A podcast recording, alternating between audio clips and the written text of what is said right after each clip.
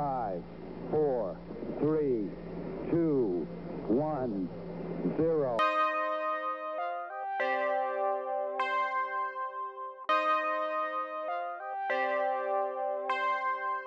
Salut à toutes et à tous, merci d'écouter l'épisode 19 de Bande de Conve. Ça y est, un peu plus de deux mois après l'avoir quitté, nous sommes de retour en studio. Fini les enregistrements via FaceTime, nous avons rebranché nos micros et repris place autour de la table. Nous respectons bien sûr les gestes barrières. Nous venons juste d'enlever nos masques et nous sommes espacés d'au moins un mètre. D'ailleurs, on est tellement éloignés qu'on a l'impression d'être en duplex. Euh, D'ailleurs, nous sommes en duplex avec Erwan. Euh, Erwan, est-ce que vous m'entendez? Alors oui, je vous entends bien. Est-ce que ça va? Salut Erwan, merci d'être là. C'est un plaisir, un plaisir de vous retrouver tous. Et bien sûr, Cécile et Chloé sont là. Salut à toutes les deux. Salut Hello. Comment allez-vous? Bah très bien, moi je suis contente euh, de vous revoir, ça fait plaisir. Moi, je sais pas si je vais dire la même chose. Non, non, non, c'est cool de tous se retrouver. Avant de commencer donc ce 19e épisode, nous sommes heureux de vous annoncer que Bande de Conve débarque sur Instagram. Nous, quand on se déconfine, on ne le fait pas qu'à moitié comme vous pouvez le voir. Alors c'est parti, tapez Bande Conve tout attaché et suivez-nous sur Insta. Euh, des photos, des enregistrements, des extraits d'émissions, des sondages, de belles choses arrivent. Donc voilà, on vous attend sur Instagram un peu moins d'un an après la création de ce podcast. Voilà, on fait euh, chaque chose en son temps comme vous pouvez le voir. Mais en tout cas, voilà, n'hésitez pas à nous suivre sur Instagram. Euh, bref, donc dans les précédentes émissions, je vous demandais euh, comment se passait votre confinement. Aujourd'hui, je vous demande comment s'est passé votre déconfinement. Très rapidement, qu'est-ce que ça a changé pour vous, quand même ça aurait changé quelque chose pour vous? Bah là, il n'y a pas trop de différence. hein. Ouais, j'avoue. Ouais, au final, fermé, euh, On euh, garde les mêmes précautions. euh, on revoit, si on revoit un peu plus On a de vu monde, des mais- amis, ouais, mais euh, toujours. euh, Dans le respect des gestes barrières. Absolument. ouais, bien sûr. le coude, le masque et le gel. Euh, donc on continuera de parler donc euh, de cet après confinement dans la seconde partie. On parlera du monde d'après, de nou- nouveaux modes de consommation que bah, a imposé un peu ce, ce- ce virus. On parlera aussi bah, quelles seront bah, nos relations entre nous, nos relations sociales euh, dans ce nouveau monde, on va dire. Ça, c'est dans la deuxième partie. Mais avant ça, on va réviser de l'actualité de ces derniers jours en jouant. Tout de suite, c'est le Actu bien révisé. Jingle. Donc le premier ou la première à me donner la bonne réponse remporte le point. Première question. Cette semaine, des déclarations de Paul Hudson ont créé une vive polémique. Mais qui est Paul Hudson? J'allais Le te demander. directeur euh, de euh, Sanofi. Chloé n'a jamais été aussi rapide. Oui, bonne réponse de Chloé. Et voilà, tu t'en doutais, mais oui, je ne pouvais pas passer à côté de cette info. Donc, Paul Hudson, c'est le directeur général de Sanofi. Sanofi, qui est un géant pharmaceutique français. Donc voilà, lors d'un entretien avec l'agence Bloomberg, Paul Hudson a déclaré que les États-Unis seront prioritaires dans la livraison du futur vaccin contre le Covid-19 dans la mesure où celui-ci est développé par Sanofi. Voici comment il s'est justifié. Les Américains auront le droit à la plus importante précommande parce qu'ils ont pris un risque pour financer ces recherches avant les autres dès le mois de février. Sanofi est un des leaders pharmaceutiques dans le monde, mais est une entreprise française avant tout. Pour Emmanuel Macron, il s'agit d'une déclaration inacceptable alors que Sanofi bénéficie tous les ans de 150 millions d'euros de crédit d'impôt pour financer sa recherche en France. Le président de la République a aussi expliqué que le futur vaccin devra être un bien public mondial extrait des lois du marché. Il a prévu de s'entretenir le 19 mai avec Paul Hudson. Donc suite... Oui, tu voulais dire quelque chose? Vas-y. Excuse-moi, tu terminais là-dessus ou pas? Non, j'avais encore un petit paragraphe, mais vas-y, dis-moi. Ah ok. Non mais parce que euh, bah, j'ai- je l'ai entendu euh, bah, pas plus tôt que, que quelques heures euh, Avant l'émission, avant quand tu révisais ton, ton jeu. Exactement. Le directeur, par contre, de Sanofi France, lui, il affirme comme quoi euh, tous les pays seront livrés euh, en même temps et qu'il n'y aura pas euh, de. Eh bah, c'était justement ma deuxième partie. Suite à la polémique, Olivier Boggio a été envoyé au front pour redorer l'image de Sanofi. Donc Olivier Boggio, c'est le patron de Sanofi France et il a fait le tour des médias français pour expliquer que l'hypothétique vaccin serait également garanti aux Français. Il a aussi dit que les Européens pourraient avoir accès au vaccin en même temps que les Américains, à condition que l'Europe assouplisse les contrôles réglementaires des lots de vaccins et des sites de production. Oui. Et enfin, tout dépendra si l'Europe va faire comme les États-Unis, à savoir précommander le vaccin. Actuellement, il est en phase de test sur l'animal, mais il pourrait très bien ne jamais voir le jour. Donc en fait, c'est un peu apprendre ou à laisser pour les Européens. Mais bon, ils doivent faire attention car on on n'a pas le droit à l'erreur sur cette question. Euh, c'est tout l'enjeu d'un vaccin. Il- C'est soit on investit, on ne sait pas où on va. Bah ouais. Mais en tout cas, les Américains ont dit euh, oui. Et puis euh, voilà. Donc Et du coup, que- Sanofi sont les seuls à travailler sur le vaccin du Covid? Non, il y a, je crois qu'il y a plus de 150 essais du vaccin dans- partout dans le monde. Les Chinois ont, ont déjà commencé les tests sur les humains. hein, ils ont clairement pas le temps. Mais aussi, aussi une question. D'éthique. c'est plus géopolitique après qu'au-delà de la médecine, c'est que voilà, la Chine, enfin, la première, euh, le premier pays qui aura trouvé ce vaccin, euh, voilà, Ouais, voilà. je pense que là, c'est la, Le sauveur, c'est la course. euh, Il y a pour l'argent, trouver le vaccin, oui, bien évidemment. Mais et- attends, mais j'ai pas compris tout à l'heure. Tu expliquais que euh, l'Europe, euh, si, ça pouvait aller plus vite si elle assouplissait ses. Bah, parce que, enfin, faire un vaccin euh, euh, aujourd'hui, ça demande si, si le, enfin, si on faisait le vaccin dans les délais euh, Ouais. du, du, du, du- du moment, Mhm. le vaccin serait prêt aux alentours de 2030. Ouais, C'est-à-dire ouais. qu'il y a des, tellement oui. Des, des process et des règlements à, à suivre qu'il faut assouplir ces, ces- ces conditions pour que ça soit plus vite. Et c'est dans ce sens-là. Bref, en tout cas, un point Merci pour, beaucoup euh, pour cette petite précision. un point pour euh, Chloé. Deuxième question. Ils vont remporter une médaille. De qui je parle? Bah, De nous, de nous peut-être. Ah non, les Ouais. médecins. Ah, oh, bah, c'est Oh là La là. Légion c'est- d'honneur. c'est un- C'est un sans faute euh, pour, euh, pour Chloé. Deux points pour euh, Chloé. Incroyable. Effectivement, des, soignés, des soignants engagés contre le, donc le, le Covid-19. Après plus de deux mois de combat, un intense combat contre le nouveau coronavirus, des milliers de soignants vont recevoir, je cite, une médaille de l'engagement. Cette médaille a été créée en 1884 alors que la France était touchée par le choléra. Le gouvernement a décidé de ressortir donc cette récompense pour récompenser les personnes qui se sont dévouées durant la crise du Covid-19. L'exécutif ne manque pas d'imagination afin de remercier ceux qui étaient en première ligne, dons de congés, chèques vacances, légion d'honneur, un hommage lors de la fête nationale a même été évoqué par Emmanuel Macron, et enfin cette fameuse médaille en chocolat, disons-le. En fait, le personnel soignant ne veut rien d'autre que plus de moyens pour les hôpitaux. Olivier Meilleron, et qui est cardiologue et membre du collectif Inter-Hôpitaux, a déclaré cette semaine sur France Info On ne demande pas de médaille, on a fait notre travail, on demande juste des moyens qu'on demande depuis plusieurs mois pour faire notre travail. Selon lui, les annonces gouvernementa- gouvernementales sont une provocation. Des primes pouvant atteindre 1500 euros ont été promises aux soignants et devraient bientôt être versées. Mais elles ne suffiront pas, le personnel médical réclame une nette revalorisation des salaires. Il faut savoir donc que les 500 000 infirmiers des hôpitaux publics français perçoivent un des salaires les plus faibles de l'OCDE. En 2015, la rémunération moyenne des infirmiers français était inférieure de 5% au salaire moyen national. En comparaison, en Espagne, un infirmier gagne 28% de plus que le salaire moyen. Enfin, pour terminer, le 15 mai dernier, Emmanuel Macron a rendu une visite surprise aux équipes de l'hôpital de la Pitié-Salpêtrière à Paris. Il a dû faire face à des soignants très en colère. Le président a reconnu qu'il avait commis des erreurs durant la réforme du système de santé qu'il a engagée il y a deux ans. Mais il a aussi dit que l'État va rapidement investir dans les hôpitaux français. Ce à quoi une soignante lui a répondu On ne croit plus en vous. Emmanuel Macron doit agir vite et bien s'il veut croire en ses chances pour les élections de 2022. Ouais, parce que justement, les, les médailles, c'est bien beau, mais euh, c'est pas du tout ce que l'ensemble du personnel soignant attend. Donc, à- à- après, avoir savoir si c'est pas que des petites paroles qui- qu'il a. On dirait que c'est plus pour euh, l'image du gouvernement, pour Ouais. euh, dire qu'il soutient, mais... pas vraiment de la bonne façon finalement. Ce qui est incroyable, c'est que donc il y a un soignant qui a dit mais votre, votre médaille on n'en veut pas. Mhm. Et Emmanuel Macron n'a même pas essayé de bah, de se justifier où il a dit bah si vous la voulez pas. Pourtant, vous- elle brille, elle est belle. Ouais, mais il a dit si vous la prenez, si vous la voulez pas, vous la prenez pas. Ok. Tu dis ça à un mec qui est en colère, enfin, je trouve vache- vachement limite. Et C'est audacieux, quand Après, même, je peux ouais. comprendre que le mec, enfin, on- pendant une heure, on n'a pas arrêté de dire qu'il était nul. Enfin, je peux comprendre qu'il soit énervé, mais bon, il aurait dû En peut-être même temps, les- répondre autre chose que si vous ne la voulez pas, vous la prenez pas. Bien sûr, il a des œillères. Enfin, il sait très bien que là, euh, une médaille, une reconnaissance, c'est pas ce qui va changer la- le cours de, de leur vie d'après, justement. Enfin, bon. À voir, affaire à suivre. Donc euh, bravo, Chloé, tu fais un sans faute. Est-ce que tu auras la troisième bonne réponse? Mais elle est beaucoup trop rapide, c'est un peu suspect limite. Est-ce que tu auras la bonne réponse La prochaine bonne réponse, ça ne tient qu'à toi. On va voir.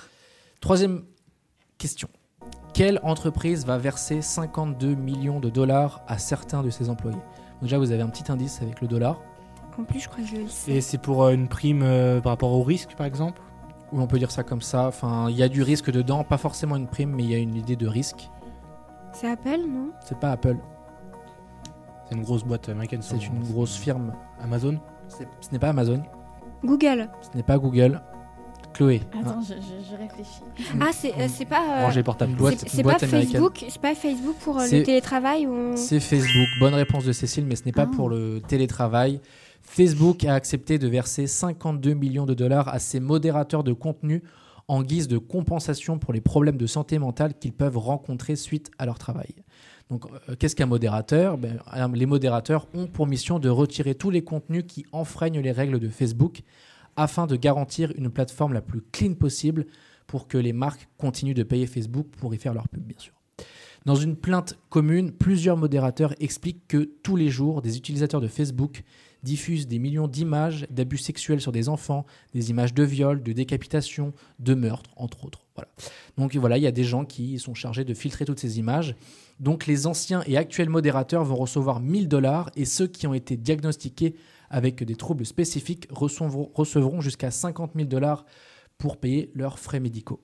Donc euh, voilà. Il a fallu une plainte pour que Facebook agisse pour ce, personnel. Mais euh, moi, je pensais que c'était aussi des, des robots qui faisaient ça en partie.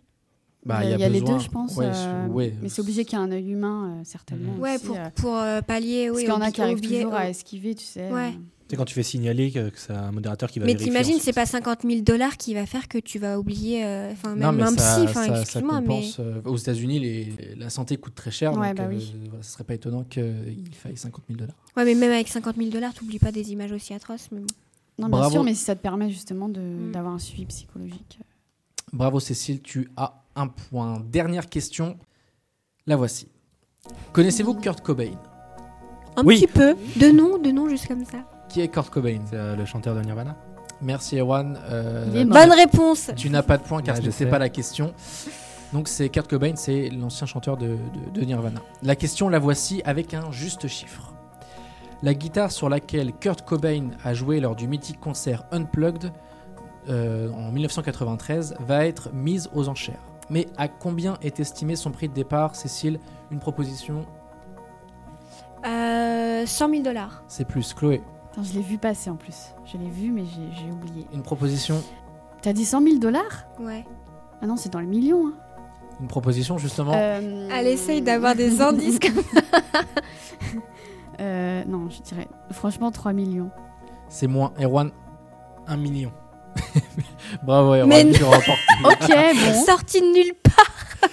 C'est sans doute le juste chiffre le plus rapide du coup, mais euh, oui, bonne réponse Erwan, 1 million de dollars euh, début, enfin prix de Prix de, prix de base, ouais, oui, ça va base, monter. voilà, Ouais. je cherchais. Oui, bien sûr. Début de l'enchère. Donc j'espère que vous avez un peu de sous de côté si vous voulez vous offrir cette guitare. Elle est doublement collector car bien sûr elle a appartenu à Kurt Cobain qui est une légende du rock, mais elle est aussi collector car le luthier américain Martin n'en a fait que 302 exemplaires. Deux petites infos à picorer pour finir.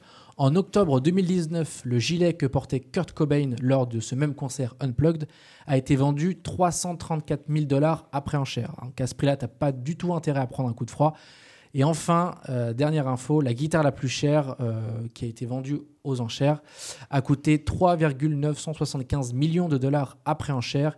Il s'agit d'une Fender utilisée par David Gilmour, qui est le guitariste des Pink, Floyd. Floyd. Voilà.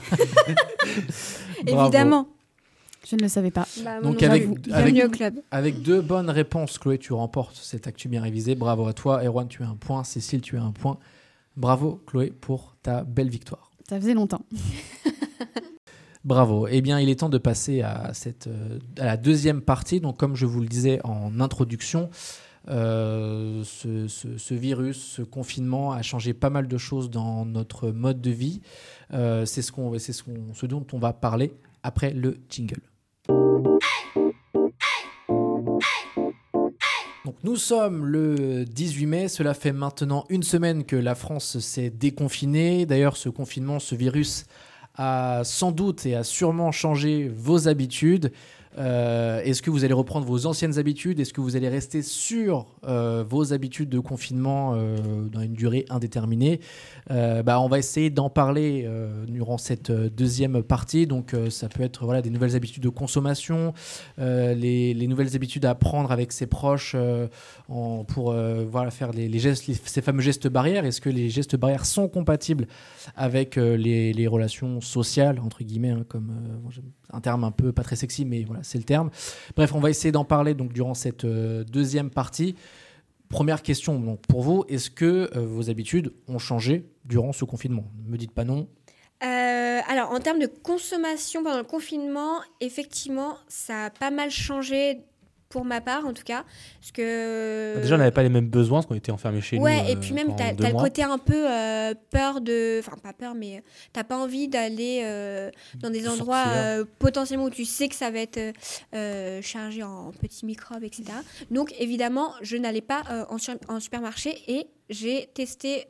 C'est pas que j'ai pas. Enfin, j'ai pas testé puisque je l'en ai déjà fait auparavant, mais j'ai essentiellement fait mes courses euh, au drive, ce qui m'arrivait de temps en temps avant ça, mais là, exclusivement, j'ai choisi ce, moyen-là, alors que au plus profond de mon cœur, euh, bah, j'ai tendance, moi, à m'orienter vers des circuits plus courts et, euh, si je peux, bah, trouver, euh, aller acheter mes, mes, mes, mes aliments Directement, euh, directement chez chez, le le producteur. exactement, parce que quand on peut aider à sa propre échelle, Bah, c'était un peu les, plus, les mes- deux mes solutions qui ont été prises par la majorité des Français euh, pendant ce. C'était soit de. bon, beaucoup de gens sont allés au drive, Par mais les drives étaient solidarité, eux-mêmes complets.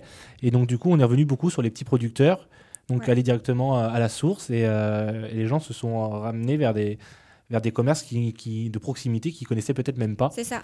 Et donc, du coup, ça a pu pallier. Donc, justement, euh, bah, les producteurs, eux, de leur côté, ont pu euh, transformer un peu leur mode de, production et de, vente pour euh, justement pallier à ce, ce côté de. de hum, bah, bah, distribution un peu compliqué dans d'autres coopératives ou des magasins, etc., qui là n'étaient plus forcément praticables, enfin accessibles, etc.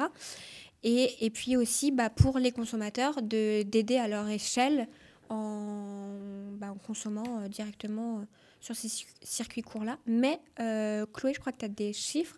On a pu voir que... Il y a eu comme une hausse de plus de 160% des demandes dans le drive. Donc, euh, oui. On a bien vu que les drives étaient en- saturés. En, rigolant là, mais Bah, on galérait tous à faire nos drives. Il hein, fallait prendre rendez-vous mais euh, un mois à l'avance. Voilà, euh, c'est pire qu'un dermato. C'était ouais, pire que le dermato et faim. l'ophtalmo euh, combiné. Ouais. Il fallait pas avoir faim. Et euh, il y a aussi un autre constat un peu euh, drama euh, pour le- les green euh, friendly, c'est qu'il y a aussi une euh, très green hausse. friendly, qu'est-ce que tu entends par green friendly? Bah, les, petits- les, les, les Les écolos, écolos. et euh, Ouais. qui, qui- Team qui se battent pour, euh, pour la, le- la préservation de l'environnement. Et donc oui, on, on- on avait euh, avant tout ça euh, l'illusion et l'utopie de- d'un d'une d'une d'un terre- monde sans d'un plastique, sans plastique d'ici Eh 2000 oui. ouais, merci 2000 de- d'ici 2040 et on a pu constater que euh, la pandémie a fait qu'inverser euh, le- la tendance et a euh, fait augmenter notre consommation en plastique, notamment pour tout ce qui est emballage alimentaire. surtout des fruits et légumes. Les gens maintenant, bah, ils, ont peur d'acheter des. Mais alors des que moi, je me légumes, dis, en mais en vrac, fait, ouais. on peut les, les rincer finalement, puisque euh, on, a, ouais, on avait débat entre nous. De Ouais, l'eau de a- Javel sur ses légumes. D'aller jamais manger chez Chloé. non, non, non. Moi, j'ai j'ai travaillé au McDo et on lavait les tomates à la javel. C'est ta petite dose. Mais c'est ta petite dose, À bien sûr, c'est pas dangereux. C'était avant la crise Il euh, paraît. déjà. De petites Donc gouttes maintenant, on doit avoir plus À de l'époque où Javel, les McDo étaient Mais ouverts. mais il y, a eu- y une histoire comme ça où les gens ils avaient leurs fruits euh, à la javel, mais genre vénère, et du coup, euh, un ils mec sur BFM quoi. TV qui a dit euh, Oui, oui, je lave à la Javel. Ah bon D'accord. Bon, c'est BFM TV. Hein, mais... Mais, mais est-ce que ça suffit de les rincer à l'eau? Bah. Imaginons que tu as le virus, euh, logiquement Bah non. oui, parce qu'en fin de compte, il a été, euh, alors euh, par, euh, alors je sais plus, euh, c'est un laboratoire de la santé, donc c'est un truc légitime quand même, qui expliquait que le fait, la contamination par voie directe par aliment avait été écartée. Donc évidemment, comme on a toujours fait, bah, il faut euh, laver ses aliments avant de les consommer, enfin ses fruits et légumes. Mais Moi, je toujours soi- pizza quand je la sors. Voilà, c'est parfait. faut toujours être précautionneux, Erwan, t'as raison. Mais dans le sens où, euh, pas plus qu'avant ou pas moins qu'avant, tout du moins, euh, bah, faut nettoyer ses fruits et légumes et ça suffit amplement en fait. Enfin, quoi qu'il en soit, les Français ont quand même peur. euh, Mais et oui, ils évidemment, c'est normal, vrac, ils prennent Puisque l'autre, l'autre est D'où la hausse de, Mais de oui, consommation de Parce plastique. que forcément, là, tu vois l'autre comme un peu un. Un danger. Petit, un petit démon qui a le coronavirus sur lui, donc Ah, on tu te méfies de tout. Et évidemment, bah, forcément, la facilité, c'est de choisir un truc à emballer. Alors que bah, euh, si euh, il a été contaminé avant d'être emballé, ça revient un peu au même. Enfin, après, on parle de, de possibilités qui sont de très, très, très petites probabilités, donc faut pas non plus tomber dans la psychose. Mais en soi, la bonne nouvelle, c'est que effectivement, on peut euh, consommer. Et aussi, euh, de- grande plastique. différence dans la, dans la consommation euh, des Français en général, c'est que on, on fait plus maison. euh, les, Ouais. On fait plus des gâteaux, on a beaucoup Ouais, plus ça de nous temps. incite à cuisiner, faire notre Voilà. pain. Alors, est-ce ça. que ça continuera sur la durée? Ça, c'est une autre question. Mm. On connaît tous les programmes de sport qu'on commence. La bonne Parce que c'est vrai que là, on avait, on avait plus ou moins le temps. Ouais. Parce que même si ça tu, travailles de chez toi en C'est le télétravail, tu as le temps, temps, en tu finis fait. plus tôt, tu peux faire à manger, tu peux euh, faire plaisir. Enfin, Ouais, ouais, Peut-être que les Français ont redécouvert un mode de vie euh, plus sain déjà et Ouais. plus économique euh, sur certains points. Et, qui, et la peur du virus va, du- va perdurer encore longtemps. Donc peut-être qu'on continuera dans, dans, ce, dans cette voie-là. C'était un effet bénéfique finalement de ce confinement. Peut-être le seul même. Ouais. Moi, je suis le seul à pas y croire. hein, je voudrais crois pas dire. Ouais, il est sceptique, il est sceptique sur la question. Euh, Après, ça se comprend aussi, je suis d'accord. Enfin, le- il n'y a pas de. Personnellement, euh, le, pour moi, en termes de consommation, enfin, je dis pas que c'est la bonne chose, mais pour moi, le monde d'après sera celui d'avant. Enfin, on continuera tous à aller chez Auchan faire nos courses et on n'ira pas à la ferme faire nos courses. On gagnera, enfin, on voudra toujours aller au plus simple et au moins cher. Enfin, Mais je reviens, ouais, je suis d'accord avec toi sur ce point, Em- Emilien. et c'est pas une bonne chose, je veux bien l'admettre, mais on pense tous à son confort personnel avant de penser euh, au confort euh, Ouais, de justement, c'est pas si confort que ça. Euh, finalement, c'est meilleur euh, quand c'est euh, quand c'est pas en supermarché. C'est toujours plus plaisant de le faire soi-même. Après, c'est toujours euh, c'est une question de temps. Mais le, Mais c'est Ouais, question de temps question et d'argent aussi. Enfin, dans le sens, enfin, argent dans le sens où tu le fais toi-même, c'est pas forcément plus cher. Mais, euh, mais question de temps. Enfin, est-ce que tu, tu- sur le long terme, quand tu vas reprendre euh, le travail avec les transports, etc. Non, peut-être pas. Mais la peur du virus va perdurer et encore pendant longtemps, même si on sera déconfiné depuis peut-être six mois, bah, on aura encore peur des virus. Et euh, je pense que déjà notre, notre approche euh, envers euh, l'hygiène et tout ça va rester euh, va- va- Ah, pendant longtemps, oui. pendant très longtemps. Et peut-être même que ça va être des nouvelles normes, euh, euh, d'être, euh, de se laver plus les mains qu'on le faisait déjà avant. Et euh, que ça soit comme ça pour, euh, pour euh, n'importe quel virus euh, qu'on pourrait avoir par la suite. Donc en tout cas, bon, bah, les consommations ont beaucoup changé, mais quid, j'aime bien ce mot, des, des, des- des relations sociales? Euh, Est-ce que on lit, elles existeront toujours malgré euh, les alertes coronavirus? Merci de tenir les gestes barrières. c'est vrai qu'on on revient du, du- du principe que euh, bah ouais, on, on se lavera peut-être plus les mains. Et maintenant aussi qu'on a pris conscience qu'en se serrant les mains, on s'échange euh, des quantités de bactéries à chaque fois euh, en Mhm. serrant la main de son Ouais. collègue, de son ami, bref.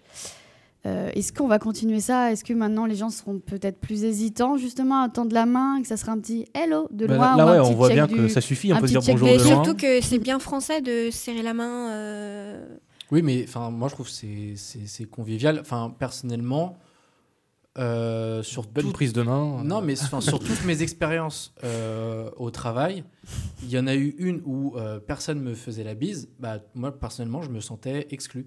Après, j'ai eu sur après. Tu faisais la bise au travail d'autres? euh, bah bien sûr. entre collègues c'est un autre problème. Bah ouais, euh, tu serres la Ah main. moi je trouve ça bise, bizarre. non Ah non moi je Le serrage de main et puis euh, entre les hommes et bise avec les femmes.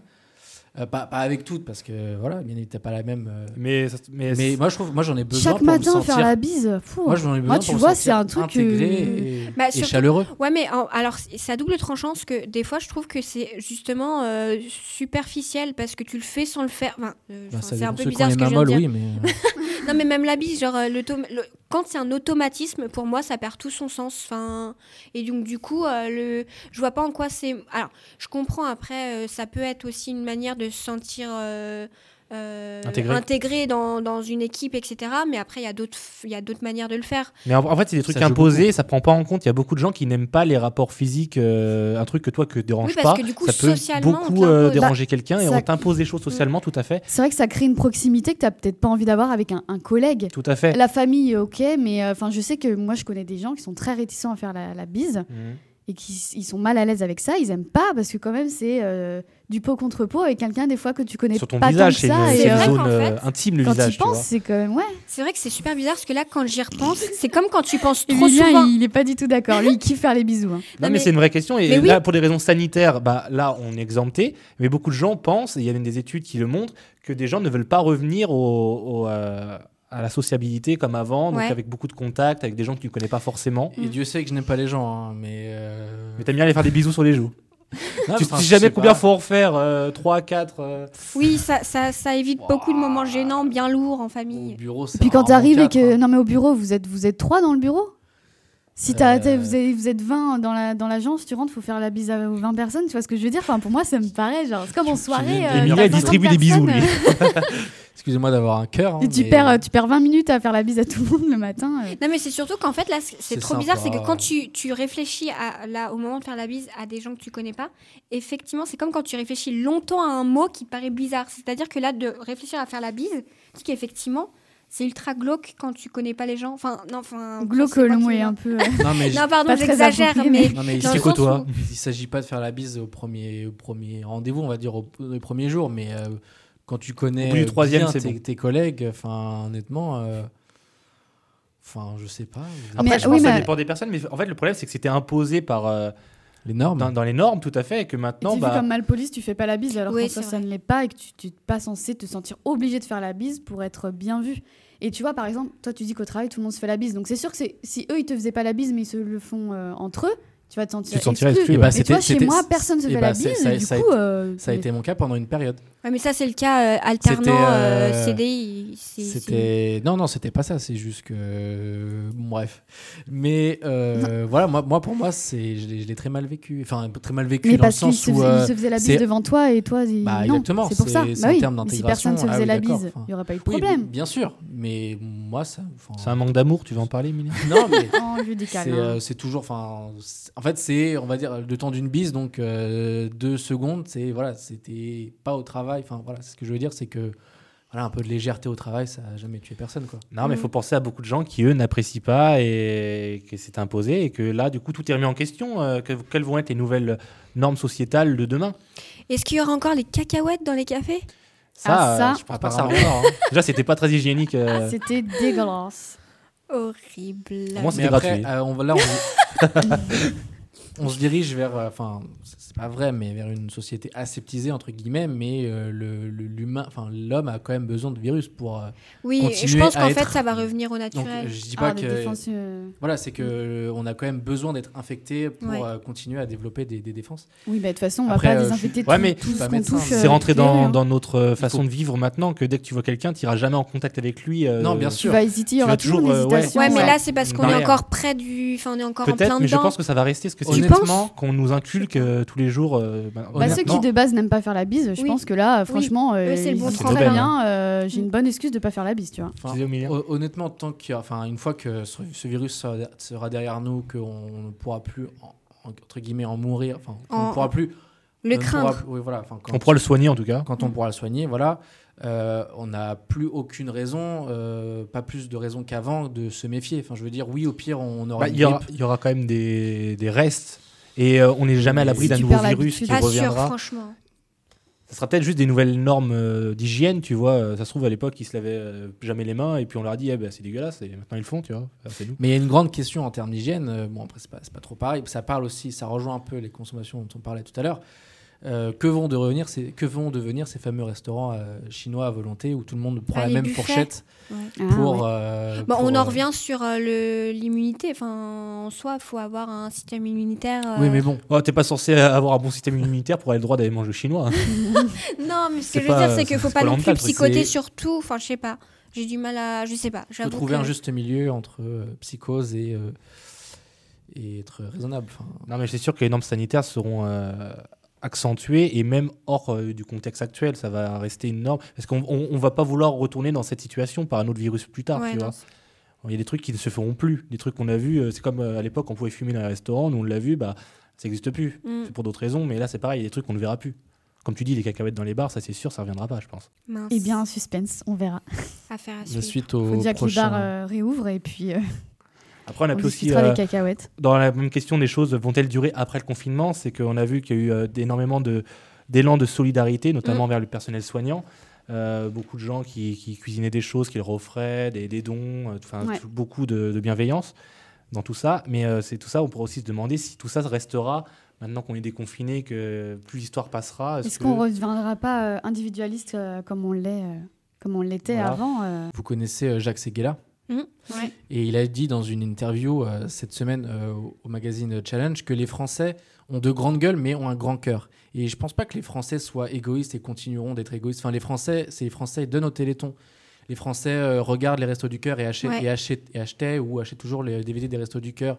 Ils donnent un paquet de pâtes à la sortie de Carrefour au Resto du Cœur. Je pense pas que les Français seront plus égoïstes qu'avant ou, ou autant. Je pense pas que le Français est égoïste. Enfin, on l'a vu, comme tu l'as dit, Erwan, il y a plein de, de- de gens qui se sont montrés euh, solidaires avec les soignants en leur apportant des plateaux repas, des euh, voilà. Euh, je pense Des pas que le. Français euh, est égoïste. Et je pense que le Français râle, et, mais Ouais, il y a un bon je vois, fond. je vois- ouais, je vois Mm, c'est pas euh, comme Mais après, tu vois, il y a aussi beaucoup de. bah, comme tu en parlais tout à l'heure avec le président, qui offre une médaille à des gens qui ont besoin d'argent. Euh, Il y a aussi ce problème de ce que est-ce qu'on va pas toujours les soutenir, mais euh, pas les aider, tu vois. Bah, est-ce que, après, si tu peux se poser la même question, c'est est-ce que les, les Français continuent d'applaudir euh, tous les soirs à 20h une fois que le confinement Ou est que. Moi, j'ai euh, remarqué que le, excusez-moi, le lundi à soleil 20h, le 11 mai, quoi? Non, non, mais vas-y. Au soleil, ah putain. Ok. Euh, eh ben, j'ai entendu personne. Bon, après, je suis dans une petite ville, il n'y a pas grand monde. De base, il n'y a Ah, pas ça grand balance, monde ça qui- y est. Ouais, mais alors, est-ce que. qui est-ce que- applaudit, mais Alors personne sachez qu'il y n'a a personne qui Ouais, mais applaudit le lundi avant. applaudissaient avant. dans ta, dans ta ville? Oui, oui, oui, ils Ah, applaudissaient. et là, le lundi, je m'étais fait la remarque. Je me dis, bah dis donc, là, j'entends rien là. Mais. euh, Enfin, tu vois, moi, je pense qu'en vrai, euh, après, les gens, ils. Ils vont, ils vont Mais après, oublier, euh, entre guillemets, les aides-soignants pas- et ils seront pas là. Ouais, mais après, il n'y a pas que les mais- aides-soignants, c'est aussi là, les, les voisins qui se sont entraidés pour euh, bah, des, des jeunes qui allaient faire les courses des plus âgés, Oui, etc. oui. Je pense que ça, ça peut au moins avoir créé du lien Bah, social. voilà. Et Ouais, bah, mais paradoxalement, on peut plus s'approcher, on peut plus être proche, mais ça a créé du lien par. Oui, parce euh, qu'on a le fait de vivre une situation comme ça assez. euh, bah, Moi, je pense qu'on l'a vu dans les, res- enfin, dans les tragiques événements qu'il y a eu en France ces dernières années. C'est dans les quand la France traverse les plus grosses crises que la France est la plus solidaire. Et là, c'est le monde entier qui traverse une crise. En plus, et en plus, oui. Enfin, en fait, c'est quand il y a des événements euh, majeurs euh, en France que les Français euh, s'aiment le plus entre guillemets. Bon, il y a eu les attentats, mais par exemple, euh, dans un tout autre registre plus joyeux, je me souviens de la- la- du, de- du jour où la France a gagné la deuxième Coupe du Monde. Il y avait, enfin, tout le monde s'aimait, c'était, c'était la fête. Donc, quand il y a vraiment un, truc hyper important qui se passe en France et qui est euh, rassembleur entre guillemets, les Français se rassemblent. Non, et- on est tous dans le Mm. même euh, oui, bateau, enfin, comme il y a- on il y a- dit, et- Malheureusement, voilà, il y a des gens qui sont. Voilà, tout le monde n'est pas, n'est pas parfait, mais je pense pas que les Français soient, soient égoïstes. Peut-être Enfin, euh, qui- peut-être, mais égoïstes. Ceux qui respectent pas non plus les distances, etc., c'est de l'égoïsme. hein. Oui, bien Oui. sûr. Je dis pas que. Voilà, mais il y a Et toujours puis des, ceux des qui cons, dénoncent dit, leurs mais- voisins infirmiers ou Ah quoi oui, qui pour leur qu'ils disent de pas déménagent, toucher, c'est euh, c'est ouais, ouais, clairement, euh, Ouais. clairement très très très très Il y, a une, sale. il y a une psychose du virus, ça c'est sûr, et Ouais. ça rend des gens un peu fous. Mm. mais- C'est ça, au final, euh, les gens sont aussi. C'est pas tout sont- le monde non plus, quoi. Oui, heureusement. Mais c'est ça. Je pense qu'il y a une partie de la population qui, qui reste très méfiante Mhm. Par rapport justement euh, à ce virus parce que chaque, euh, chaque individu euh, peut être, comment dire, potentiellement. euh, je trouve pas mon mot. Porteur. Mais oui, Porteur, mais ouais, enfin. pas, pas à risque dans le sens. Un ennemi, entre guillemets. Exactement. Le fait qu'il peut peut-être avoir le virus. Donc, du coup, euh, je pense Mais ça, c'est dû à plein de choses. C'est par exemple aussi des, de la mauvaise communication et un surplus des chaînes d'information qui Ouais. disent de tout et n'importe quoi. Enfin, c'est- il y a une psychose qui s'est créée euh, pour pas grand-chose. C'est vrai. Eh bien, en tout cas, c'était très intéressant et je pense qu'Erwan, tu as eu le mot de la fin. De toute façon, on aura plein d'autres. tu auras plein d'autres. On aura plein d'autres épisodes pour en, pour en reparler. En tout cas, eh bien, merci Erwan. Eh ben, merci coup, à toi, c'était trop cool de, repartir pour un pour- tour, euh, un au revoir Ouais, personnalisé. Il est Euh, en train de partir, Erwan, déjà, là, mon Il a remis sa capuche comme au lycée, là. hop. Merci Chloé pour et bravo pour euh, ta victoire au Actu bien révisé. Ouais, bravo. Et merci Cécile. Somme. Merci. Et puis ben, merci à vous bien sûr de nous avoir écoutés. Je vous rappelle que nous sommes de retour sur Instagram. N'hésitez pas à suivre Bande Conve sur Instagram. Euh, de belles choses arrivent sur Instagram. Surtout Euh, la photo d'Erwan bientôt. On vous- oui, voilà, vous pouvez retrouver euh, nos portraits euh, sur, euh, sur notre page Insta. Donc on vous donne nous rendez-vous dans deux semaines. Euh, et puis d'ici là, portez-vous bien, faites attention à vous. Euh, portez vos masques, lavez-vous les mains. euh, Éternuez dans respectez- vos coudes. éternuez dans vos coudes, respectez plus d'un mètre de distance et puis euh, ça sera déjà bien. Allez, on vous embrasse. À dans deux semaines. Salut. Salut. Ciao. Des bisous.